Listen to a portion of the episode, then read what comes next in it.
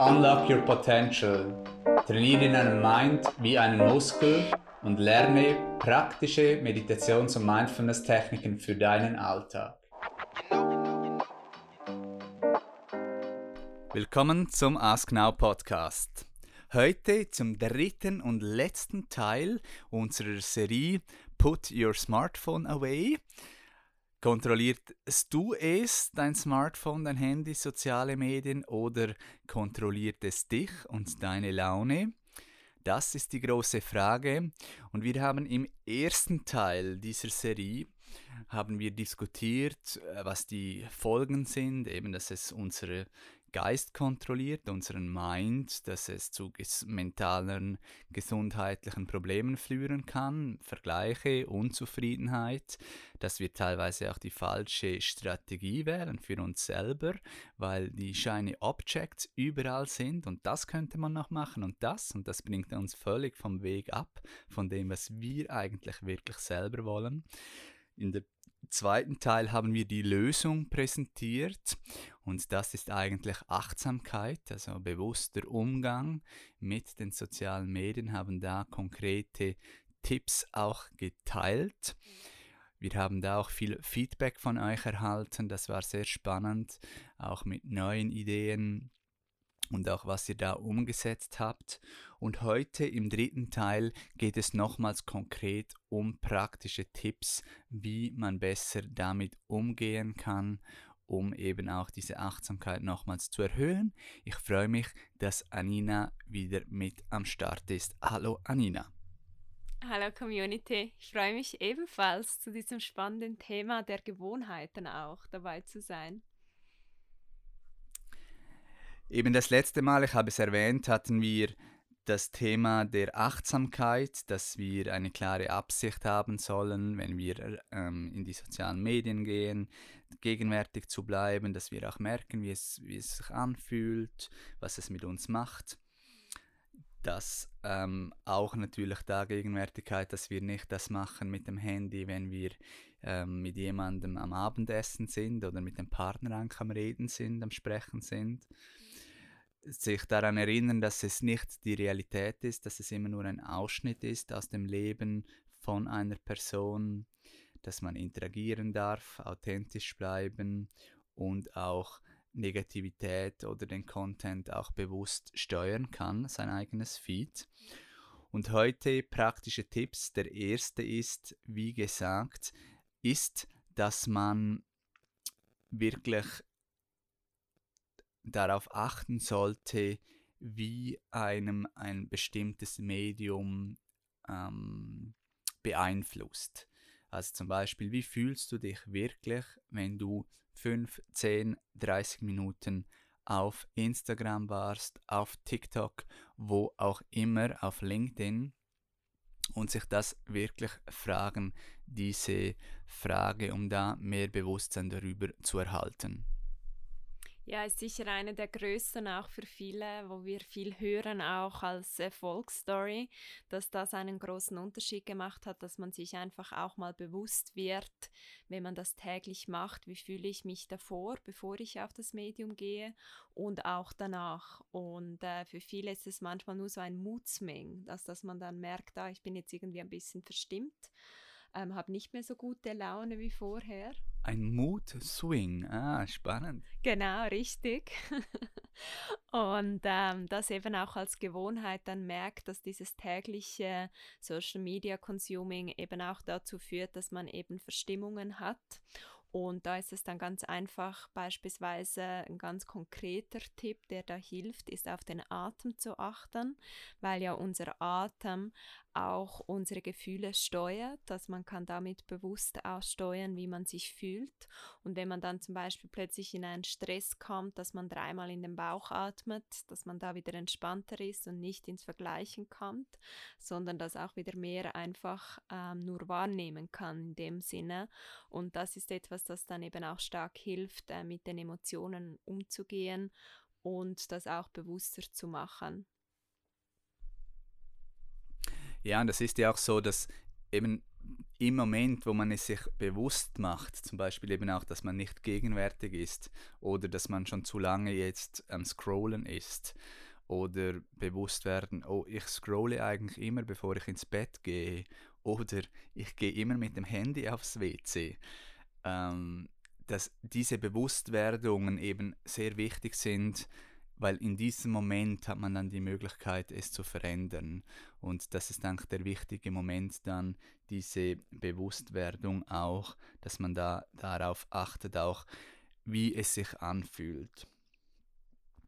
Der zweite konkrete Tipp ist ganz einfach, die effektive Zeit zu limitieren, wo man am Handy ist. Das kann zum Beispiel am Abend sein, dass man sagt, okay, ab 9 Uhr, 9.30 Uhr oder ab 22 Uhr, je nachdem auch wenn man ins Bett geht, lege ich das Handy weg, vielleicht sogar auch außerhalb des Schlafzimmers. Ähm, Limitieren der ähm, Bildschirmzeit ist sicherlich gut oder auch am Morgen vielleicht erst ab 10 Uhr vielleicht darauf gehen, nicht gleich, wenn man aufsteht, das erste, was man tut, ähm, schauen, was es Neues gibt. Ähm, das ist sicherlich effektiv. Es gibt auch, dass man es misst, Ende der Woche, wie viel Bildschirmzeit man hatte, dass man das ähm, trackt, dass man so bewusst bleibt. Ja, Philipp, das sagst du genau richtig. Sicherlich eine der größten Erfolgsstories auch, das Handy äh, wie als Live-Companion immer mit dabei, sei es am Abend beim Einschlafen noch kurz scrollen oder dann auch am Morgen als erstes gleich aufs Handy schauen. Was sind für Notifications gekommen? Wer möchte was von wem? Wer hat gerade was gepostet? Und sicherlich ein ganz wertvoller Tipp von dir, eine ganz gesunde Gewohnheit, das Handy auch aus dem Raum zu bringen, eben in einen anderen Raum, da auch auf Flugmodus zu stellen und dann beispielsweise am Morgen, wenn man zur Arbeit fährt, erst den Flugmodus rausnehmen und sich dann mit diesen äh, Notifications auch erst beschäftigen, dass man zuerst einmal bewusst in den Tag ankommen kann und das Gleiche gilt natürlich auch für am Abend, denn auch die blauen Strahlen vom Handy, das führt ja auch dazu, dass wir nicht so gut einschlafen können, dass es schwieriger ist, herunterzufahren. Und darum ist es sicherlich auch ratsam, auch wenn man so einen Blaufilter hat, das Handy wirklich auch wegzulegen und eher zum Beispiel einen Abendflow machen oder auch eine Meditation, einen warmen Tee trinken sich auch so eine gute Abendroutine aufbauen ohne diesen Live Companion. Ja, und das ist etwas, das muss man sich immer wieder erinnern, habe ich das Gefühl, und wieder äh, versuchen umzusetzen, weil es geht dann immer so schleichend, dass das Handy doch ein wenig länger noch mitkommt am Abend und am Morgen doch schon äh, früher. Dann muss man sich immer wieder es, äh, neue Regeln auch machen. Und ich habe das auch schon gemacht, zum Beispiel am Morgen erst ab 10 Uhr auf das Handy zu schauen oder eben auch am Abend zu gewisser Zeit ähm, es wegzulegen oder auf Flugmodus zu stellen. Und das ist dann lustig, dann äh, geht es so schleichend, ah, okay, das muss ich jetzt noch machen. Und dann fängt die Gewohnheit wieder anders an. Das ist wirklich ähm, erstaunlich. Was ich noch sagen wollte, wegen den ähm, blauen Strahlen, auf dem iPhone kann man so von oben rechts nach unten fahren und dann länger auf, das, auf die Sonne da drücken und dann gibt es eine Night Shift aus und das hilft dann jeweils auch noch, dass es weniger blaue Strahlen hat. Das nutze ich auch noch häufig am Abend. Dann, das war eben der zweite Tipp für die Gewohnheit, ähm, die Zeit am Bildschirm zu reduzieren. Und der dritte Punkt ist das mit den Notifikationen. Die Apps-Hersteller und alle die Software-Ingenieure, die sind ja so schlau, dass sie uns dann jeweils Notifikationen machen. Auch das eigentlich ja eine gute Idee, dass es einem erinnert. Ich hatte auch schon eine gute Erinnerung im Outlook, sei es an Termin, sei es an Geburtstage, dass es einem erinnert. Aber man muss es eben wirklich kontrollieren, weil sonst hat man 100 Notifikationen jeden Tag von allen Apps, die da mit etwas Neuem kommen, dass man das einem den Fokus nimmt, das einem ablenkt und eigentlich dann man eben gesteuert wird von diesen Apps, von diesen Algorithmen, von diesen Notifikationen, anstatt von sich selber. Ja, ein ganz großer hat mir gerade letztens eine Kundin erzählt, dass sie eben diese Notifications von vor allem News-Nachrichten ausgestellt hat, weil sie auch im Werbebereich arbeitet und daher da oftmals auch aktuell bleiben darf und eben sich spezifische Zeit nimmt, wann sie diese Notifications anschaut und die kann man trotzdem bekommen, aber man kann das auch so einstellen, dass die eben nicht ständig reinflattern, wie du auch gesagt hast, weil das natürlich immer eine Ablenkung ist, das darf man sich bewusst sein. Es nimmt Fokus äh, von dem, wo man gerade ist und gleichzeitig bringt es einem auch zu anderen Themen, die jetzt gerade vielleicht nicht relevant für dich sind und man kann es meistens auch gerade nicht in dem Moment lösen. Und daher ist das eben auch etwas, das dann vielleicht auch die Arbeitsleistung schwächt oder die Effizienz im Tag.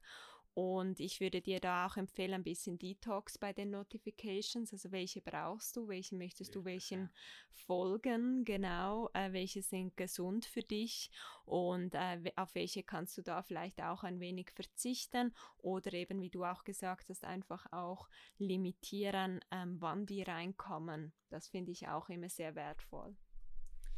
Ja, ich persönlich habe eigentlich die meisten Notifikationen abgestellt. Wie ist das bei dir, Nina? ja, natürlich WhatsApp-Notification äh, ist bei mir groß. Äh, da kommt vieles rein natürlich. Und ähm, ich habe das aber so, dass ich weder einen Ton noch irgendetwas habe, sondern einfach Symbole. Und ich persönlich bin ähm, große ja, ich finde es einfach extrem gut, wenn man die Zeit auch ein wenig batcht. Also beispielsweise ich batche das sehr, wenn ich zu den sozialen Medien gehe. Und dann sehe ich auch, ah, jetzt habe ich diese Notifikation oben, weil das Symbol kommt. Und dann weiß ich, wie, jetzt nehme ich mir 20 Minuten und schaue alle diese WhatsApp-Nachrichten an und beantworte es dann auch gleich, weil das Problem für mich jetzt bei der Notification ist, wenn ich es nicht gleich bearbeiten kann, dann ist das so wie Headspace von in meinem Kopf noch drin und da ist da irgendetwas. Und darum, ich ähm, arbeite das dann gleich ab gerne. Also das äh, ist für mich etwas Wichtiges dann.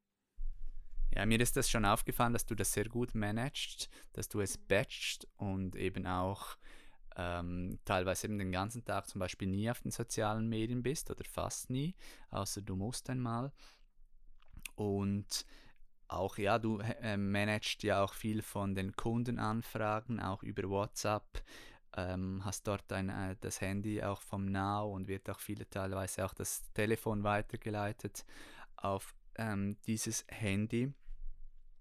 Ja, das waren wieder drei wertvolle ähm, Tipps für die Gewohnheit. Also das erste, wie man sich fühlt, Bewusstsein bekommen, da ähm, und dann das zweite, die Zeit zu limitieren, zu managen, insbesondere am Abend, am Morgen, aber auch natürlich die totale Zeit.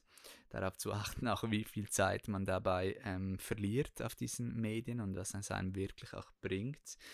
Und das dritte ist dann der Punkt mit den Notifikationen, der da sicherlich auch ähm, wichtig ist bei den Gewohnheiten. Das ist auch etwas, das sehr schleichend geht, wie alle diese Dinge, wie generell die Gewohnheiten. Das ähm, funktioniert oft schleichend und deshalb immer wieder Bewusstsein reinbringen und es wieder neu kontrollieren. So ist es sicherlich auch für mich jetzt nach diesen Podcasts wieder eine Motivation um das besser zu kontrollieren, wieder neue Gewohnheiten zu etablieren, diesen Frühling.